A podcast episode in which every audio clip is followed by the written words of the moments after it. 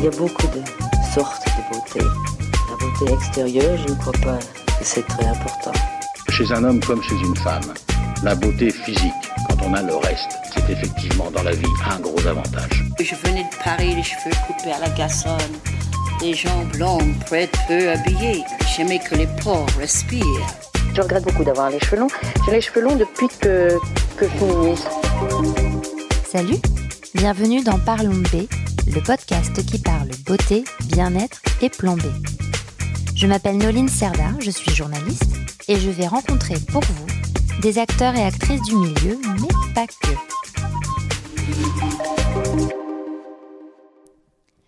Aujourd'hui, nous allons être nombreux sur Parlons nombreux à parler d'un parfum iconique de l'après-guerre dévoilé en 1948. Il s'agit de L'air du temps de Nina Ricci, qui existe toujours aujourd'hui. Il a connu de belles revisites, comme la dernière, sublime, signée Calice Baker. Ça donne un parfum plus floral, plus lumineux, avec des notes de jasmin, de rose, de gardénia, d'œillet épicé et un accord très moderne qu'est le yuzu et la baie de poivre rose. Et parce qu'une bonne nouvelle n'arrive jamais seule, ce parfum a été magnifié par la célèbre maison Antoinette Poisson, dont on peut retrouver les ébauches dans une petite vidéo sur le compte Instagram podcast. Je n'en dis pas plus, bonne écoute. Pour ce nouvel épisode, je ne vais pas faire comme d'habitude parce que c'est la première fois que j'ai beaucoup de monde au micro de Parlons B et donc pour s'y retrouver, je vais m'adresser directement euh, aux personnes concernées. J'ai commencé avec vous, Kélis Baker. Bonjour. Bonjour. Je suis ravie de vous avoir sur, euh, sur Parlons B. Merci. Vous êtes, euh, vous êtes un, grand parfumeur, un, grand nez. Vous avez signé des, jus cultissimes pour de grandes maisons. Et aujourd'hui, ce pourquoi on, se voit aujourd'hui, c'est parce que vous avez revisité un très grand parfum iconique qui est L'air du temps de Nina Ricci.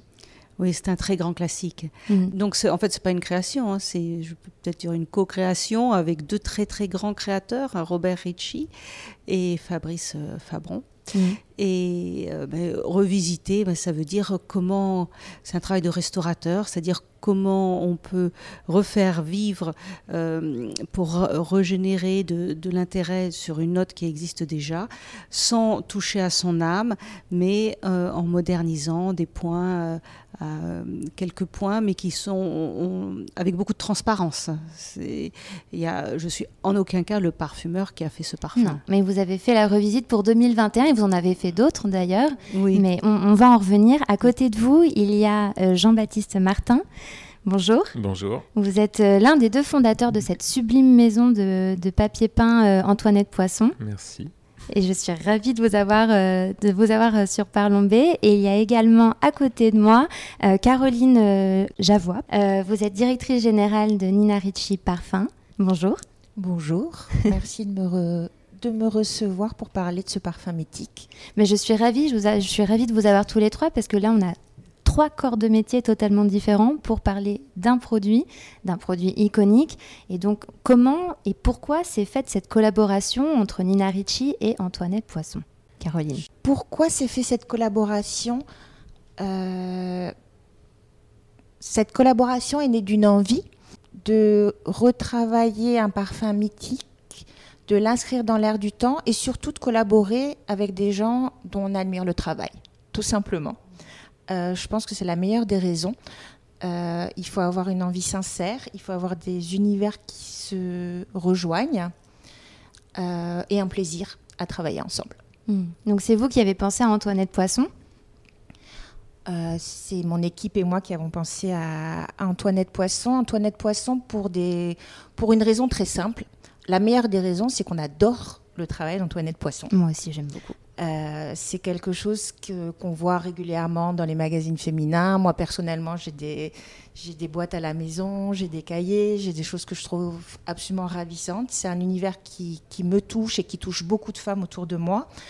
Euh, et puis surtout, ce qu'on aime, c'est la délicatesse, c'est la poésie, c'est le fait qu'on ne le voit pas partout. C'est connu, mais pas si connu. Et pour moi, c'est un compliment. Euh, c'est remettre au goût du jour euh, des techniques, euh, une forme d'artisanat, une vraie poésie pour moi dans, les motifs, dans la palette de couleurs et une vraie féminité. Alors je, je pense que c'est également mixte, mais pour moi il y a quand même une patte féminine et on pensait que bah, nos goûts personnels quelque part rejoignaient ce qui pouvait correspondre à la marque euh, parce que c'était féminin, poétique, c'était artistique et c'est vrai que Nina Ricci est une marque que tout le monde connaît parce que le parfum est mythique. Euh, je ne suis pas si sûre que tout le monde sache que finalement les parfums de Nina Ricci ont été créés par le fils de Nina Ricci, Robert Ricci, et que Robert Ricci c'était un monsieur qui était passionné par l'esthétisme, par l'art de vivre, par l'art. Euh, il a collaboré avec des, talents extraordinaires, avec euh, Bouchen, avec Bérard, avec Warhol, avec Sol Levitt, dans un style radicalement différent. Et je pense qu'on avait envie de renouer avec, euh, avec ce qui fait le sel de cette marque, c'est justement d'être ancré dans l'air du temps, sans faire de mauvais jeu de mots, justement parce qu'on collabore avec des artistes de notre époque. Et on considérait qu'Antoinette Poisson était euh, vraiment le candidat ou la candidate. Je ne sais jamais comment on dit Antoinette Poisson à Paris, puisque c'est un duo de monsieur, mais quelque part on pense à Antoinette. C'est vrai que moi, la première fois que j'ai su que Antoinette Poisson à Paris, c'était deux, hommes, hommes j'étais étonnée. Et puis Calice, bah Calice c'est une évidence. Euh, comme vous l'avez dit, c'est des créations extraordinaires et puis c'est aussi des collaborations euh, sur cette marque. Et, c'était joli de retravailler ce, ce, parfum ensemble. Voilà. Mmh. Donc on a un peu parlé d'Antoinette Poisson. Jean-Baptiste, est-ce que vous pouvez nous en dire un, petit mot rapide sur euh, bah, qu'est-ce que c'est que cette magnifique entreprise? J'ai plus rien à dire, c'était très bien dit. si, il est quand même question de papier peint dominoté, peut-être que tout le monde ne sait pas ce que c'est. Bah, Antoinette Poisson, c'est donc une. c'est une, maintenant un peu une, un peu une marque, mais au début, c'est vraiment le, le nom qu'on a donné euh, en hommage à la marquise de Pompadour, Jeanne Antoinette Poisson, puisque notre idée était de recréer des papiers dominotés donc les papiers dominotés, c'est l'ancêtre du papier peint et ça a existé euh, au temps de la Pompadour. Donc c'est les sous forme de feuilles imprimées et peintes à la main qu'on collait bout à bout pour euh, tapisser des intérieurs de, placards, des, alcôves, des, tous les endroits intimes. En fait, il y en avait au château de Versailles, notamment dans les, petits appartements. Et cette technique euh, qu'on trouvait très charmante en fait aujourd'hui on voulait, lui redonner ses lettres de noblesse et la proposer aux décorateurs euh, pour, pour, faire, pour recréer des décors comme on faisait au 18e. Parce que cette technique, on, s'en sert, on digresse un peu de la beauté, mais cette technique, on, ne s'en servait plus vraiment euh, quand vous avez Non, c'est la, technique, bah, la technique du, du papier dominoté. Euh, avait, a disparu hein, sous, un peu avant la Révolution déjà. On n'utilisait plus cette technique au profit d'impressions à la planche où on faisait des, rouleaux de papier peint, puisqu'on a modernisé en fait dès le milieu du XVIIIe siècle les impressions. On n'imprimait plus à la feuille. C'est assez rudimentaire en fait. C'est les, vraiment les, les, prémices du, décor de papier peint. Mais avec des, en fait, tous les archives qu'on peut trouver et qui nous intéressent. Euh, après, on dessine évidemment, euh, mais toujours dans un esprit 18e. Et tout ce qu'on peut trouver en dessin géométrique ou floral 18e est très moderne.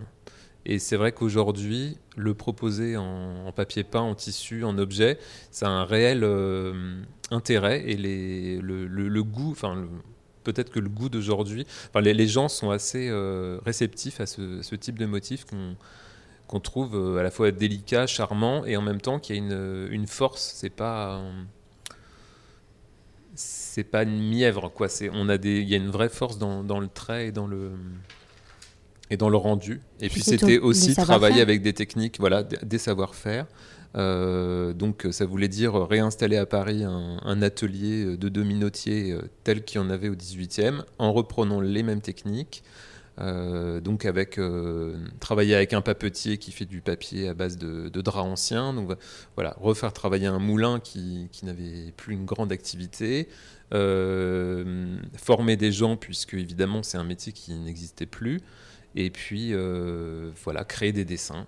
Et, donc, c'est aussi, euh, on les crée pour nos collections, mais c'est vrai que le, de travailler pour des, pour des maisons euh, comme Nina Ricci, c'est aussi c'est très exaltant et ça nous voilà ça permet de, faire un, exercice de style vraiment intéressant puisqu'on on doit, on doit coller à l'ADN de, de, la, de la marque et du parfum, mais en même temps rester nous-mêmes avec un style qui nous est propre et c'est pour ça qu'on est venu nous chercher. Et alors comment ça s'est passé cette, cette, euh, collaboration? Vous avez euh, proposé, vous avez fait des planches de dessin, vous avez proposé plusieurs euh, dessins, on vous a donné un brief, on, vous a donné des mots-clés.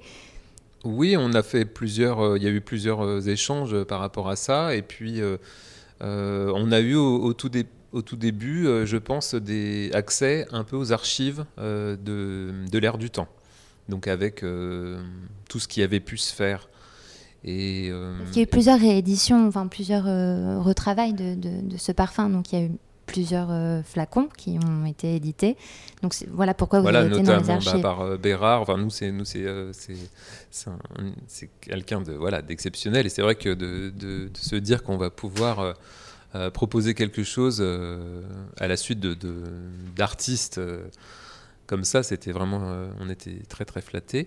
Et puis euh, voilà, y il y avait quand même quelques, quelques directives hein, de, par rapport aux, couleurs, par rapport au code couleur, par rapport à, peut-être les, les, envies de la maison. Mais euh, on, a, on a fait des propositions différentes qui ont, et puis ensuite on a, on a dû choisir ensemble le, peut-être la direction vers laquelle se se projeter, puis ensuite on finalise, on avance et on, hmm. on propose un dessin euh, terminé. vous, vous, avez eu les mêmes. Euh, est-ce que vous avez eu les mêmes directions, Calice? Comment ça se passe? Parce que vous aussi, vous avez dû euh, repenser un petit peu ce jus. Comment, comment on peut appeler ça? C'est effectivement retravailler un parfum dans, dans l'air du temps euh, et, c'est comme je vous l'avais dit, c'est regarder euh, vraiment l'ADN et, qu'est-ce qui caractérise le parfum et qu'est-ce que serait ce même message dans l'air du temps d'aujourd'hui. Et, euh, et bon, il y, a beaucoup de techniques différentes pour y arriver. C'est-à-dire, on peut commencer à regarder euh, sur les ingrédients qu'ils composent, quels sont les ingrédients qu'on n'utilise plus tellement maintenant. Alors, pour, lesquels? Pour toutes sortes de raisons. Ça peut être des raisons de développement durable ou de, ou de, refus aujourd'hui de, de, travailler avec des produits animaux. Euh, ou ça peut être aussi, donc par exemple, l'air du temps original a, vraiment des odeurs. Il n'y a plus les notes originales animales puisqu'on on est contre la cruauté aux animaux, bien sûr. Mais euh, il y a des notes de civette, de castoreum et de costus, qui est aussi qui est une plante, mais qui donne aussi ces, euh, ces, notes animales. Aujourd'hui, le, public n'y est plus tellement, plus tellement habitué, en tout cas pas à ce niveau-là. Maintenant, on va travailler notes animales plutôt qui vont aller dans le oud, mais qui sont des notes végétales animales. Euh, voilà, donc ça c'est la, la première approche. par exemple, une surdose d'aldéhyde, telle qu'on peut en trouver dans des parfums qui datent de la même époque, aujourd'hui vont se travailler un petit peu plus en mineur et euh, d'autres notes qui étaient, très présentes dans ces années-là de manière très mineure, euh, qui, étaient vraiment en support des accords principaux. Aujourd'hui, elles sont utilisées en, majeur ou pas du tout. Sinon, si on le met dans les mêmes quantités, donc il y a le problème de, qualité et de dosage euh, qui peut faire moderniser un, parfum. Alors dans le, brief, euh, bon ça fait ça fait un, moment maintenant que j'ai travaillé dessus, mais je me souviens très bien, il y avait le côté lumière, il y avait vraiment, euh, il y avait le, côté euh, soleil, lumière. évidemment, j'ai pensé au jaune, bon pas parce que l'air du temps a, aussi le jaune et le blanc qui sont des, vraiment deux couleurs principales, mais comment réveiller avec, avec, une, avec une vibration jaune lumineuse, un petit peu électrique, la note? Donc j'ai fait, fait apparaître des des, un nouvel accord, comme le yuzu, comme la bête poivre rose, tout ça qui, est beaucoup plus moderne. Le yuzu à l'époque. Euh, voilà, on n'utilisait pas, en tout cas pas, en parfumerie. Voilà. Voilà, donc ça, c'est toutes sortes de techniques que, que l'on peut utiliser, mais on garde l'âme. Et l'âme, qu'est-ce que c'est? C'est un parfum qui est incroyablement volumineux, mais sans vraiment une spécificité. C'est-à-dire que c'est une odeur florale, euh, un peu épicée, œillet, euh, qui est oui, j'ai lu que c'était le premier floral épicé pour l'époque, parce que c'est le parfum, un, parfum d'après-guerre, donc c'est le parfum de la libération, c'est le parfum de tous les espoirs. Et donc euh, l'aîné de l'époque, on, on, lançait ce, floral épicé qui n'était pas du tout. Euh... C'était pas du tout les parfums d'époque. À l'époque, il y avait des parfums qui étaient euh, ambrés, c'était c'était dans le suave, c'était dans dans l'enveloppement euh, rassurant et, et, chaud. Et ici, on a plutôt un, nuage vaporeux et blanc. Et c'était vraiment la, célébration de la joie de l'après-guerre. Son premier parfum, Robert Ritchie, c'était Cœur Joie. Et, et, puis après, l'air du temps. Il a vraiment voulu travailler dans. dans, dans... Maintenant, on est gay. Maintenant, on est tellement. L'horreur est passée. voilà, l'horreur, l'horreur est passée. Et, il, et c'est dans tout, quoi. Le, le, flacon avec cette volute, ces deux colombes qui expriment l'amour. C'est juste le message de paix, le message d'amour. Enfin, il, il, a vraiment voulu travailler dans, dans, ce contexte. Et donc, un parfum qui est, qui est très floral, avec une note qui a été très utilisée en overdose et pour la première fois, c'est le salicylate de benzyle. Alors, j'ai pas d'autres mots puisque c'est, euh, on peut, on l'appelle aussi dans les familles olfactives l'odeur trèfle. Euh, c'est une odeur qui, je vais dire, qui va sentir presque l'eau c'est-à-dire qu'elle sent pas grand-chose, mais vous voyez quand vous vous promenez dans la nature et, en montagne par exemple, et vous savez qu'au coin, vous sentez qu'au coin d'un sentier il y a un lac parce qu'il y a l'odeur du lac, ça sent l'eau. Bon bah c'est ça sent l'eau, voilà. Et, c'est une note comme ça qui est très très vaporeuse, qui est envahissante dans le sens où elle va loin, elle projette loin, mais elle est très très douce et très calme. Hmm. Et donc vous, comment est-ce que vous avez fait pour... Euh, euh, donc vous avez parlé du yuzu, euh, mais vous avez mis... Comment est-ce qu'on arrive à penser à se dire, voilà, je vais mettre du yuzu pour, pour créer cette nouvelle, cette nouvelle senteur? On, essaie, essaye un petit peu de décortiquer, le, brief. Il nous, faut de, la lumière, qu'est-ce qu'apporte la lumière, quel est l'effet que, ça va faire, le jaune, qu'est-ce qui représente, que représente le jaune, que fait le jaune à l'œil, comment ça peut faire au nez. Alors évidemment, j'aurais pu choisir du citron, euh, voilà, mais bon, c'était la bête poivre rose avec le yuzu. Je trouvais ça plus, original et plus, euh, et plus moderne. Après les floraux, on est dans l'air du temps originel, on est bon, dans l'œillet, j'ai gardé l'œillet, mais il est un petit peu moins épicé. Salicylate de benzyle, on ne peut pas s'en passer, donc il est toujours là avec la, même quantité et volume. Euh, après, il y avait plus des roses et des jasmins qui étaient plus entendus, plus, classiques. Et là, euh, il y avait un, petit, un petit accord gardénia qui existait déjà, et ça s'est encouragé plus, plus, plus, un peu plus gardénia, plus tubéreuse. Il y a un côté presque euh, lactonique qui peut rappeler presque l'ambre solaire. Voilà, donc on, et on est encore du coup dans le soleil, au cœur du parfum, pas que, pas que en tête. Et, le fond, au lieu d'avoir euh, des notes animales, on est un petit peu euh, plus, on est aussi dans la douceur, la douceur musquée, cachemire. voilà, donc c'est comme ça qu'on peut moderniser une, note sans toucher à son âme un petit peu comme Antoinette Poisson fait avec les, ses, papiers peints toile de jouy absolument sublimissime. Ben oui, non, c'est vrai que c'est le, le, les deux sessions sont très, sont très réussies, d'autant plus qu'on l'a évoqué euh, donc avant de commencer cet épisode, mais le, parfum avait vocation à sortir l'année dernière.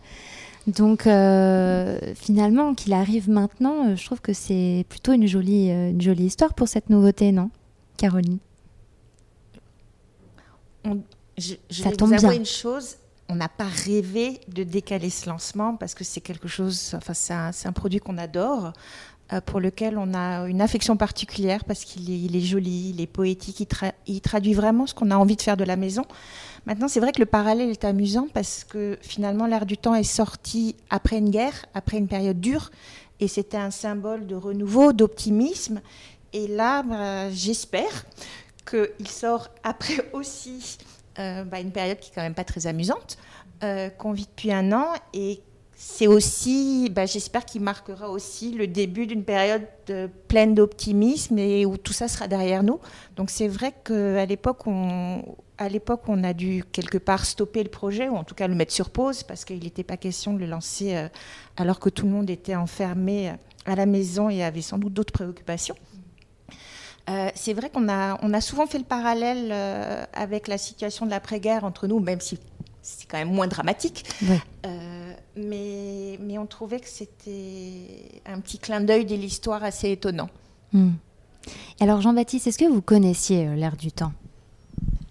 Alors évidemment, ça fait partie des, des parfums euh, connus et reconnus et que je connaissais, et notamment autour de moi, puisque j'ai de nombreuses amies qui, euh, qui l'ont porté euh, adolescente, Parce que c'était alors de, de, toutes les amies que j'aime et d'âge plutôt varié en fait. C'était un parfum qu'elles avaient en cadeau quand elles avaient 16 ans, 16-17 ans. C'était euh, le parfum des, jeunes filles, enfin de, ce que j'en. Et puis le, bah, oui, le, flacon était. Euh, euh, on connaît très bien ce flacon qui, est magnifique. Bah, il est iconique. J'ai lu que en 99, il a eu le, prix du flacon du siècle. Si, si, c'est vrai. C'est tout à fait flacon du siècle, c'est quand même pas rien. On en est très fiers. Après, ce qui est amusant, c'est qu'en fait, peu de gens savent, mais quand l'air du temps est sorti, il n'était pas du tout dans ce flacon-là. Oui. il était dans un flacon qu'on appelait le flacon soleil qui avait été créé par un sculpteur euh, espagnol qui s'appelle Juan Reboul. Reboul, je ne sais pas trop comment on prononce à, l'espagnol. Et en fait, donc ce parfum est sorti en 1948, comme vous le disiez. Et en fait, en 1951, 50-51, il y a eu des... ce parfum a marché extrêmement bien. Et Robert Ritchie l'a retravaillé. Alors, il y a d'abord eu une première étape, un premier flacon, il n'y avait qu'une colombe.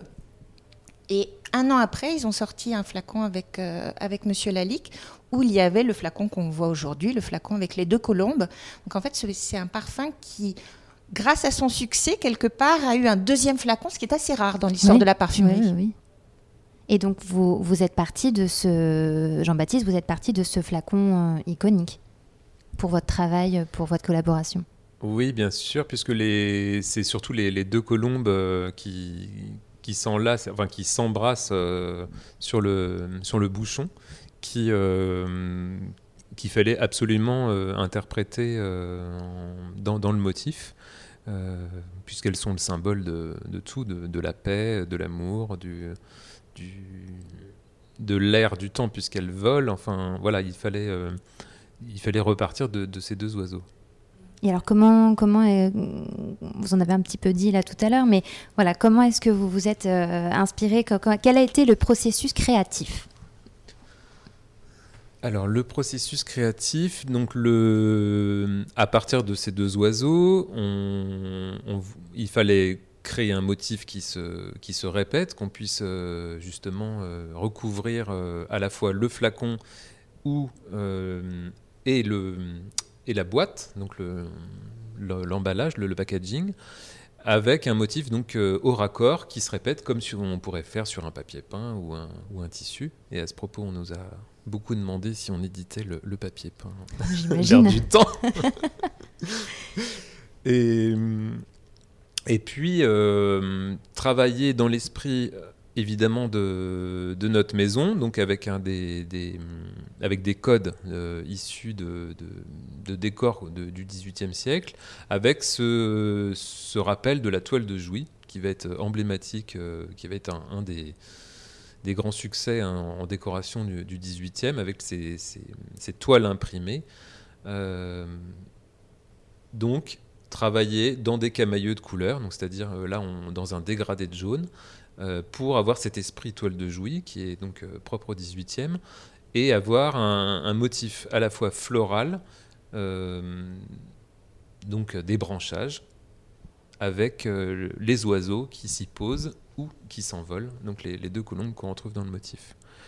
Et hum, on était aussi parti sur d'autres pistes avec un motif qui n'était pas au raccord, mais plus comme un panoramique avec euh, donc une, scène avec des arbres, avec un, ça faisait un petit peu scène de genre, scène champêtre, qu'on peut aussi retrouver dans des, dans des toiles de Jouy. Euh, là, c'était mis en couleur et on avait toujours les oiseaux qui, qui volaient. Mais là, on avait une, une, scène un petit peu, euh, une scène comme une scène de genre. Quoi. C'était, c'était plus illustré, enfin plus moins motif papier peint. Vous voyez, donc c'était ouais, plus figuratif et puis plus comme un papier peint panoramique, par exemple. Mais euh, donc là, on aurait pu dérouler le, motif tout autour de la boîte. Et c'est vrai que sur le flacon, c'était peut-être plus difficile. Euh, déjà techniquement, parce que le, flacon n'est pas du tout, euh, c'est pas du tout un cylindre sur lequel on va pouvoir placer un motif, c'est assez complexe. Et c'est vrai que de travailler un, motif comme une toile de Jouy, ça, fonctionnait, enfin dans, dans l'idée, ça fonctionnait très bien sur, le, sur ce flacon, puisqu'on pouvait placer comme ça hmm. des, des, éléments et notamment sur les oiseaux, puisque c'est, euh, je pense c'est un processus très complexe, mais euh, qui, fonctionne bien, où le, motif est appliqué euh, même sur les oiseaux.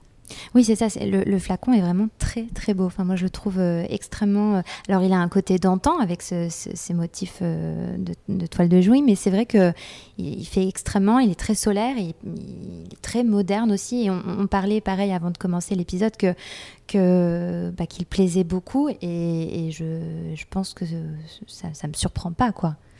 Puis il y a ce côté porcelaine aussi, puisque le, le verre est d'abord peint. enfin, il y a un aspect blanc porcelaine sur le verre qui est très très réussi et qui euh, voilà, donne à l'objet, en... enfin on le voit différemment. C'est-à-dire qu'on est, on, le reconnaît complètement, mais le, le, c'est un, un, autre objet. Un, et c'est un, presque un objet vraiment de décor. Précieux, oui. Précieux mm. qu'on, veut absolument garder. Je pense que là, le, pour le coup, c'est le même vide. Le, la personne qui l'a qui l'a eu en, cadeau ou qui, qui l'a acheté le, le, conservera. Et l'expose sans aucun problème, ça c'est sûr. C'est un vrai, un vrai objet décoratif. C'est sûr. Et alors, vous, Calice, j'ai lu que vous, euh, vous, vous inspiriez beaucoup de, de l'art, des artistes pour euh, vos, vos, créations. Qu'est-ce que ça vous inspire quand vous voyez un, un flacon comme ça ou un flacon aussi iconique? Qu'est-ce que ça vous inspire? La première chose, je suis, je suis tombée amoureuse du, du, flacon parce que même si c'est pas de la porcelaine, mais ça y ressemble diablement. Et, et hum, ce sont mes deux passions, la porcelaine et la toile de jouy. Euh, donc j'ai une de mes une chambre d'invités qui est en, tout en comme une bonbonnière de toile de jouy. il faut faire le papier peint là du coup. Voilà. Euh, ok. et, euh, et, la porcelaine, bah, écoutez, j'ai ma, ma, maison, elle est à côté de Limoges. Alors vous voyez, je peux je, peux m'exprimer auprès de, tous les porcelainiers qu'il y a, là-bas. Non, c'était une, très très grande. Euh, j'ai beaucoup d'admiration en fait euh, pour tous les que tous les artistes que je vole impunément, euh, puisque je, m'en inspire, je, regarde, j'essaie de voir quel est leur processus de de, création, comment, qu'est-ce qu'ils ont fait, est-ce qu'ils ont fait une recherche historique, et en fait, ils me fascinent et, et dans mes démarches, j'ai aussi des démarches qui sont aussi copier. On est, on est tous. Euh, parce que quand même, le, la, parfumerie, c'est quand même de l'art, hein, ce que vous faites. C'est un, un, travail d'auteur, c'est un, c'est un travail de création. Je mets l'art à part, parce que l'art, c'est vraiment une. Euh, l'art, c'est des pièces, ce sont des pièces uniques. Euh, c'est pas non plus de l'artisanat, mais c'est un travail d'auteur, comme le travail d'écrivain en fait. On met en, on met en mots, on met en histoire euh, une des, odeurs, une, sensation parfumée. Donc c'est vraiment, vraiment un travail d'auteur, mais qui est, qui est unique. Voilà. À part qu'on peut le reproduire comme un livre. Oui, c'est ça la grande particularité de, du, parfum, particularité qui n'est pas forcément très positive, c'est qu'en effet, le, votre travail n'est pas protégé. Enfin, Il n'est pas protégé. Difficilement, quoi. Euh, nous travaillons dessus. Voilà, c'est ça. Nous, travaillons dessus d'être reconnus comme des auteurs. Donc euh, voilà, c'est euh, on peut on peut très bien s'inspirer des, des, œuvres des autres. D'ailleurs, toutes les démarches artistiques sont, des démarches des démarches d'inspiration tout seul dans, sur son île déserte, euh, on n'aurait pas créé la, on n'aurait pas pu peindre la Joconde. Hein. il, a fallu qu'il y ait Raphaël avant. il y a des influences de partout, évidemment. Il y, a des, il y, a des, influences très, très, très, très fortes. Euh, je crois que ce qui est important, c'est de reconnaître ses sources, c'est de citer ses sources euh, et d'être et de, et sûr que l'on est, que l'on ait amené la, le, le, travail d'un autre, d'un autre auteur plus loin et, et de le remercier en passant. Vous avez raison. Vous vouliez dire quelque chose Oui, je suis complètement d'accord avec ça. Et c'est vrai que nous, dans notre, dans notre collection ou dans notre processus de création, on, a, euh, on collectionne des papiers dominotés anciens, par exemple, des archives. On a travaillé avec quelques musées pour euh, justement faire des rééditions ou faire, euh, dans le cadre d'une exposition temporaire, des, des créations d'après leur collection mais dans notre catalogue, voilà tout ce qui va être document 18e euh, qu'on va, qu'on va reproduire, euh, le, client achète en connaissance de cause et on, et on cite justement euh, les auteurs ou les, ou les fabricants de l'époque. Après, tout ce qui va être création, et bah, notamment dans, dans, le dessin qu'on voit hein, sur la qu'on a créé pour Nina Ricci, on peut justement, le, par exemple, il y a des il y a des roses euh, qui sont dessinées, qui sont dans l'esprit du, dessin d'une rose qu'on pouvait trouver sur un papier dominoté. C'est pour ça qu'on a, il y, a un style après qui se, qui se reconnaît un peu euh, maintenant, mais euh, la typologie des feuilles aussi, comment on va dessiner une feuille ou comment on va Bon, là, on a, on a dessiné aussi un, yuzu, puisqu'il y en a dans la composition. Mhm. Alors, ça, c'est pas du tout un, fruit qui est dessiné dans les papiers dominotés 18e, mais, mais la manière de, traiter le, enfin de graphiquement, de, dessiner. Euh, maintenant, quand on dessine, on, voilà, qu'on crée un nouveau dessin, et eh ben, on se surprend, euh, Vincent et moi, à toujours avoir un petit peu la, voilà, on a un espèce de trait qui, qui, vient tout seul, mais qui est toujours dans cette empreinte, enfin, qui va, c'est une manière de dessiner euh, maintenant qu'on a intégré et qui euh, va nous permettre, même si on dessine autre chose que des, fleurs et des oiseaux, de, reconnaître un, style, mais qui a des racines dans le, justement le, cette manière d'imprimer, de, enfin de dessiner, d'imprimer euh, qu'on avait au 18e sur les papiers dominotés. Alors j'aime beaucoup parce que pendant que vous expliquiez, vous étiez avec votre main en train de... J'explique parce qu'on ne voit pas, mais ah. vous étiez en train de dessiner, enfin de, faire ce geste de dessin et donc c'est... Euh, parce que vous, vous, avez tout fait à, la main au départ, c'est ça? Oui.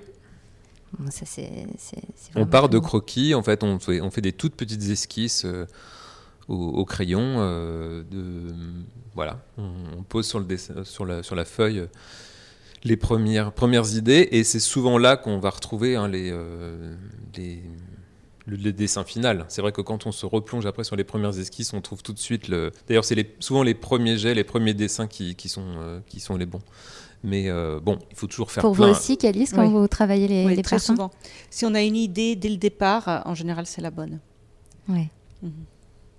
Alors pour se rassurer, on en fait d'autres. Hein. pour rassurer euh, les maisons euh, pour lesquelles on travaille, il faut quand même euh, montrer d'autres choses. Mais c'est vrai qu'on a, on a souvent le, déclic de se dire ah bah c'est ça.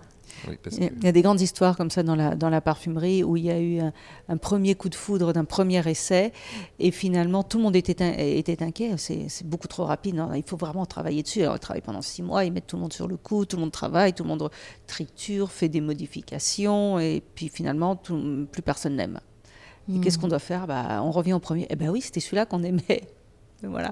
Mais c'est très très inquiétant de, suivre une première. Ça a l'air d'être intuitif, ça a l'air d'être presque. Ça a l'air de ne pas être réfléchi, quoi, de suivre une première, une première idée. Mais quelquefois, il faut y aller. Euh, il y a un autre sujet que je voulais aborder parce qu'on a dit que ce parfum était iconique et j'ai vu que la princesse Diana fait partie de, de ces personnes qui l'ont beaucoup porté. Est-ce que ça vous parle? Alors c'est compliqué de répondre hmm. parce que on le dit, oui, mais on n'est pas sûr. Personnellement, je n'ai pas connu la, la princesse Diana. Je comptais sur vous pourtant, Caroline. J'aurais bien aimé. mais donc, ce sont des bruits, mais je me, je m'en voudrais de colporter une fausse rumeur. Donc, euh, nous adorons l'idée parce que c'est forcément, flatteur de penser que quelque part l'icône d'une époque a porté euh, un parfum iconique mais, mais je n'en suis pas sûre. On n'en a pas la garantie. En, revanche, ce dont je suis sûre, c'est que c'est un parfum qui fait partie de la, de la culture pop. Euh, c'est amusant parce que l'autre jour, on, parlait de ce parfum en disant Tiens, où est-il apparu? Et, euh, et, je racontais à, l'équipe euh, qui était étonnée, mais qui finalement a, a, revisionné le, le, film en fait, euh, la plupart de, vos auditeurs, j'imagine, ont vu Le silence des agneaux. Je pense. Ou en tout cas, c'est un, film qui, quand même, qui a. On connaît, même si on l'a pas vu, on le connaît. Même si on le connaît, ouais, même si on l'a pas vu en entier, on a vu des images marquantes. Et en fait, la première rencontre euh, de Jodie Foster, la, je, crois qu'elle s'appelle Clarisse dans le film, avec Hannibal euh, Lecter. Donc, quand il est dans sa cage, une des premières questions qu'il lui pose, il lui dit Vous portez l'air du temps. Ah bah, j'en ai pas du tout le, souvenir. Incroyable. Et ça, j'en suis sûre. Ça, vous en êtes sûre. ah, c'est une bonne anecdote, ça. ok. Bah justement, en parlant de, souvenirs, euh, quel, est, euh, quel est le premier parfum euh, qui, que vous avez porté? Est-ce qu'on peut parler de vos premiers parfums? Celui qui vous a le plus marqué? Mon premier, alors il y a deux choses. Il y a mon premier souvenir de parfum et il y a le premier parfum que j'ai porté, qui est devenu mon, ma personnalité. Alors mon premier souvenir, j'avais 4 ans et je j'ai deux souvenirs. Euh, et en sortant du bain, euh, maman me frictionnait avec de l'eau de Cologne et je disais mais c'est quoi comment comment c'est fait? Cette chose que je sens. À 4 ans ah, J'avais 4 ans. Ah. Et alors elle me dit, mais c'est fait avec, euh, avec des fleurs, avec des fruits. Et puis moi, je regardais l'étiquette. Effectivement, je voyais des fleurs et des fruits sur l'étiquette, mais par contre, le, le liquide était transparent. Et je dis, mais moi, je vois pas les fleurs et les fruits dans, dans ce flacon. et donc, j'ai dit, mais comment? Et puis, elle m'a dit, tu comprendras quand tu seras plus grande. Voilà. Et heureusement que quand je rentrais à l'école de parfumerie, quand j'ai senti ma, la première eau de Cologne et on m'a expliqué comment ça fonctionnait, j'ai dit, ah, enfin, je suis grande. donc, ça, c'est mon premier souvenir de, de, Cologne. Après, il y avait autre chose, c'est que j'avais tendance à confondre des gens qui portaient le même parfum. C'est-à-dire que leur odeur primait sur, prévalait sur leur, leur physique. Incroyable. Euh, voilà, donc ça, c'est ça, c'est les premiers souvenirs. Après, mon premier parfum, c'est un parfum qui n'existe plus aujourd'hui, c'est mais qui sera assez proche de, de, Coco de Chanel, pas le Coco Mademoiselle, mais le premier Coco. Euh, c'est, ça s'appelait Durer, Durer de Durer. Voilà, c'est un parfum qui était fait par Michel I euh, chez euh, chez et il était, c'est un chypre fruité. Voilà, et, c'était ma, ma, signature. Vous savez, quand on a 16 ans, on se toque d'amour éperdument pour, pour des choses, pour des odeurs, pour, et, voilà. Et ça, j'en démordais pas. Et puis personne d'autre ne le portait, donc c'était c'était moi. Mais il a disparu maintenant. Si vous voulez le sentir, il faut aller à l'Osmothèque à Versailles. C'est la, collection de, de, de parfums euh, disparus. Euh, et, c'est là où on peut avoir une chance encore de, de, revivre une émotion de ce que portaient vos parents, vos grands-parents, enfin de, de, de, vous ressouvenir des odeurs magnifiques d'enfance auxquelles on n'a plus accès aujourd'hui. Vous n'avez pas essayé de, le refaire ou de le retrouver? Alors j'ai une...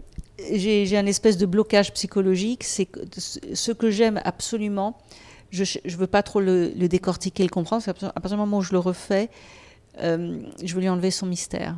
Je veux qu'il continue à me parler. Voilà. Et puis il m'en reste un fond de bouteille qui est euh, complètement euh, abîmé, mais bon, c'est pas grave, c'est suffisant encore pour moi. Pour le souvenir. Voilà. Et vous, Caroline?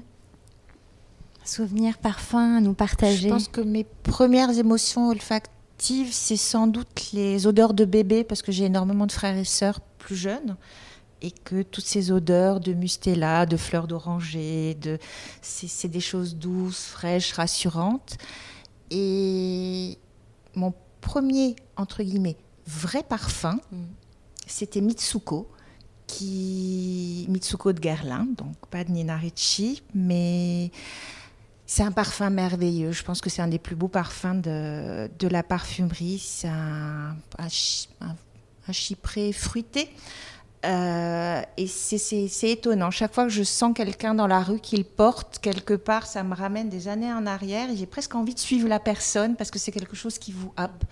Après, Après, ce qui est étonnant quand on travaille dans ce métier, c'est que, en fait, on apprend à essayer énormément de parfums parce que ça fait partie de son univers et quelque part, en fait, on perd un peu je trouve, même si c'est aussi quelque chose de fabuleux, on perd un peu cette magie d'avoir son odeur, son parfum, son espèce de Madeleine de Proust qu'on retrouve parce que, parce que la vie et le métier fait qu'on bah, on essaie, on expérimente et puis on se tient au courant de ce qui se passe. Et c'est vrai qu'il y a toujours des... C'est des vraies émotions fortes euh, de, revenir justement à ces parfums qu'on a eu euh, enfant, petit, ou que vos parents ont porté, ou je sais pas. C'est ça qui est incroyable avec le parfum, c'est les souvenirs que ça, que ça génère en fait. C'est magique, il y a quelque chose de magique derrière ça. Absolument, c'est étonnant quand même. On a porté presque le même parfum pour nos 16 ans. Euh, à part que vous, c'était un petit peu plus sensuel avec des odeurs presque de fourrure. Mais sinon, c'est vrai que la, base de, des deux odeurs est, vraiment, très proche.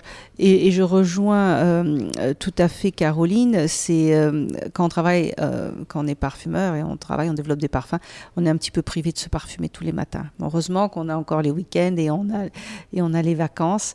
Mais sinon, c'est, on peut, on peut pas venir, on peut pas venir au travail parfumé puisque pas du tout. Non, parce qu'on porte, on porte les parfums que sur lesquels on, sur lesquels on travaille.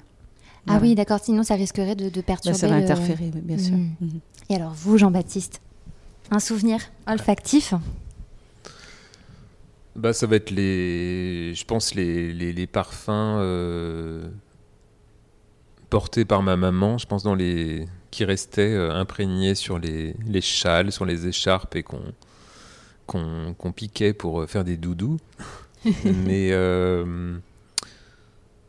il y, a un, il y, a un parfum que j'avais remarqué. Alors, j'étais enfant, je pensais, j'avais, j'adorais ouvrir les, les, les, flacons qui traînaient sur les, sur les, sur les étagères.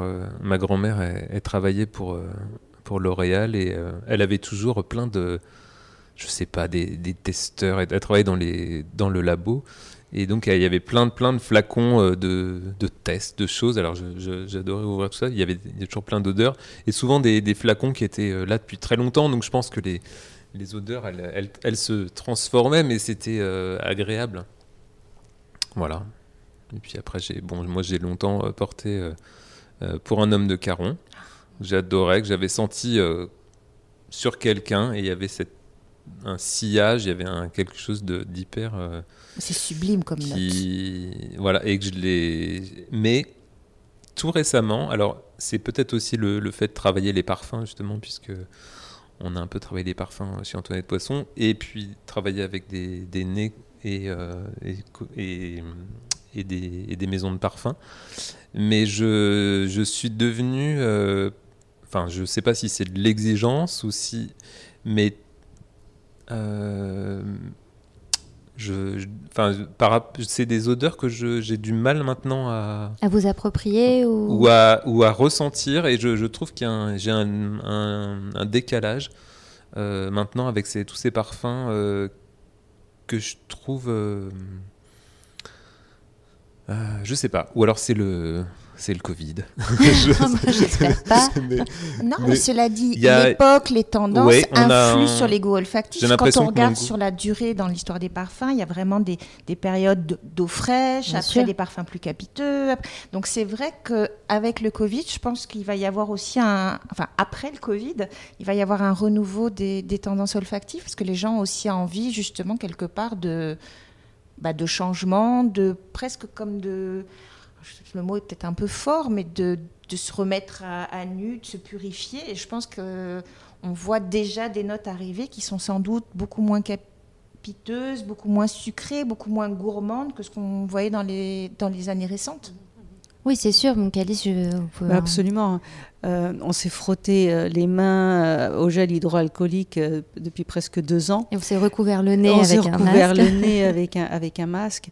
et on a beaucoup, on, a été à la maison, on voit bien qu'il y a eu les, comment dire, les, ventes de, de, de, parfumerie fine ont descendu, les gens sont moins ils ont moins acheté de rouge à lèvres aussi, forcément. Moins de, moins de, comment dire, de, dentifrice. aussi. Ah oui, dentifrice Moi, j'ai lu ça. Ça, c'est moins. Ah ça, c'est un peu plus dommage. Ça, c'est moins glamour. Oui, c'est moins glamour. Et donc évidemment, aujourd'hui, on, va recommencer dans très peu de temps. Là, c'est au coin de la rue. On va recommencer à socialiser. Euh, on va remettre du rouge à lèvres et on va se, on va se reparfumer pour les deux, les, deux choses qui nous manquaient, qui nous manquaient beaucoup. Mais je pense effectivement, euh, je pense, je, suis d'accord avec Caroline. Je ne crois pas qu'on va retourner dans le carambar direct. on va, on va très certainement aller vers des, des, notes qui sentent, euh, je dis pas hygiéniques, mais purifiantes.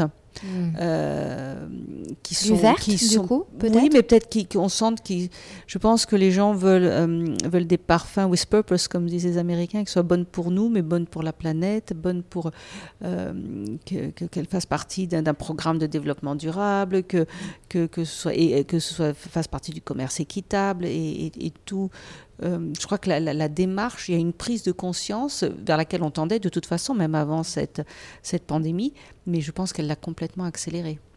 Alors Calice, vous m'offrez une magnifique transition vers cette question tant redoutée du plan B.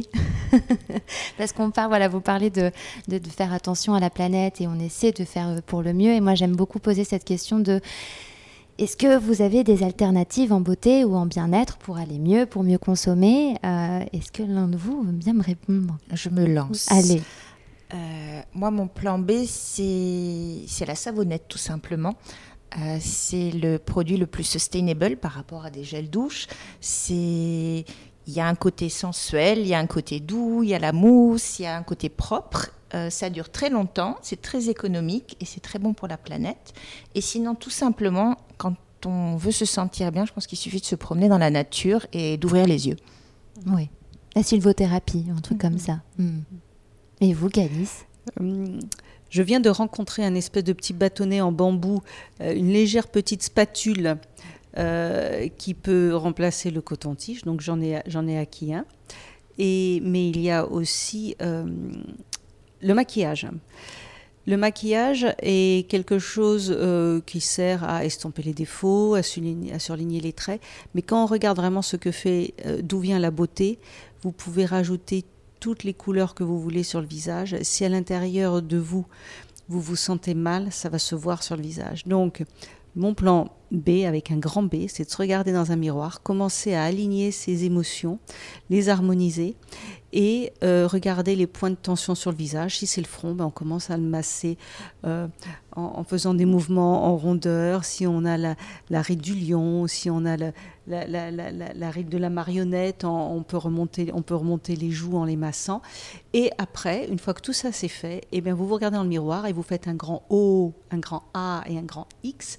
Vous le faites trois fois et ça vous, et ça vous illumine le visage, ça vous, ça vous retire les traits, vous soufflez et voilà, c'est comme si vous étiez bien plus que photoshopé. Ah, mais je suis totalement d'accord, c'est le yoga du visage là que vous venez de voilà, nous faire. Ah bah voilà, je connaissais pas le yoga du visage. bah voilà. voilà. OAX. D'accord. Et, et, vous, Jean-Baptiste une petite alternative, un plan B, quelque chose à nous passer Une ou pas? alternative à toutes les crèmes de beauté que j'utilise Ouais. Euh... Euh, non, moi, ce serait oui, pour euh, une alternative au, à, tout ce qui est sèche-cheveux et tout, parce que je, j'utilise beaucoup le sèche-cheveux.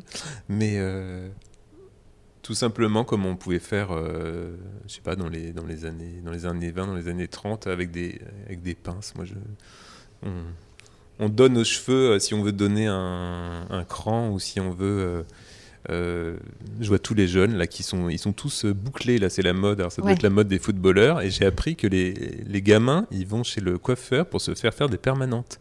Donc j'ai trouvé ça hallucinant. De, ça revient de, de, gamins de 15 ans qui, euh, qui sont tous bouclés alors qu'il n'y avait personne. Et c'est lié aux footballeurs ça? Ah, oh, Je pense, hein, c'est les icônes, je sais pas. Donc là en fait vous voulez les, les, cheveux bouclés Jean-Baptiste Non, non, c'est pas... non mais quand on, quand on, bah, quand on veut coiffer sans, sans, sans sèche-cheveux, parce qu'il bon, il faut. Ah, ça demande de l'entretien. Ouais. Mm. Et puis c'est pareil, ça utilise l'électricité, tout ça, c'est pas, pas bon. Et puis c'est pas bon pour le cheveu, hein, ça, ça casse le cheveu. Mais euh, c'est naturellement, en donnant un, un mouvement, et eh ben vous, vous mettez juste des pinces, comme on faisait. Mmh. Bonne et astuce. vous laissez sécher. Voilà. Et le cheveu est beaucoup plus euh, brillant. Bien. J'ai une dernière question à vous poser. Euh, quelle est votre vision de la beauté? Quel est votre rapport à la beauté? À tous les trois. Jean-Baptiste, on peut peut-être continuer avec, vous? Quelle est votre vision?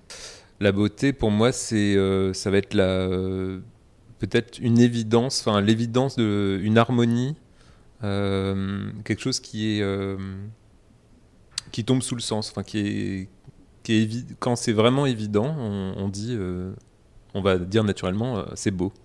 Alors je vais le dire euh, plus pour. Euh, ça va être vraiment un objet ou un, ou un décor, ou, puisque c'est, on, est, complètement là-dedans, mais ça va être. voilà, une harmonie de couleurs, de formes, de. qui correspond à des esthétiques et à des, des goûts propres, évidemment, mais. et c'est un peu comme cette collaboration, c'est un peu, enfin, tout le monde, enfin, je pense qu'on est quasi unanime pour dire que quand même, c'est, le résultat final est quand même très très beau, donc c'est qu'il y a une bonne harmonie. Oui, on est plutôt satisfait. Et vous, Calice, quelle est votre vision de la beauté alors si c'est hum, la beauté dans le sens euh, esthétique et des objets, je, euh, rejoins euh, complètement Jean-Baptiste. après la beauté, la beauté humaine, ou même la beauté animale, ou la, beauté du, vivant. Quoi, du vivant, il faut qu'il y ait du vivant avec une, intention. Hein. Les plantes, j'ai déjà un petit peu. Je, mets ça plutôt du côté des objets. Mais c'est le, sentiment d'une intention positive. C'est-à-dire que vous voyez un visage et vous voyez. Euh, comme moi, j'arrive très bien, j'ai cette chose où j'arrive à lire les, intentions des, gens. Et je trouve qu'un visage beau, c'est pas forcément un visage symétrique, bien, maquillé, bien, etc. C'est un visage où on, sent, on sent un accueil de bienveillance. Voilà. Une beauté intérieure, donc. Voilà. Mais il faut, il faut pouvoir le lire. Hein. Mm. C'est vrai. Et vous, Caroline, pour terminer? Je pense que la beauté a beaucoup à voir avec la confiance en soi, avec le fait de s'accepter. Je pense qu'il n'y a rien de plus séduisant que quelqu'un qui qui soit beau selon des critères entre guillemets esthétiques, de comme vous faisiez allusion à Calice, de, de proportion, de symétrie, c'est pas ça. Les gens qui sont beaux, c'est les gens qui sont à l'aise avec ce qu'ils sont. Euh, et qui dégagent, euh, du coup, on, a envie de les suivre parce qu'ils dégagent une harmonie, ils dégagent une, euh, je sais pas, ils, dégagent une, une évidence. Et on se pose pas la question de savoir finalement tellement à quoi ils ressemblent, ils sont. Bah, je pense qu'on peut terminer sur ces belles paroles. Merci beaucoup à tous les trois. Merci. Merci. Merci. à bientôt. N'hésitez pas à aller faire un tour sur le compte Instagram Parlons B Podcast, parce que la beauté ici, ça s'écoute, mais ça se contemple surtout.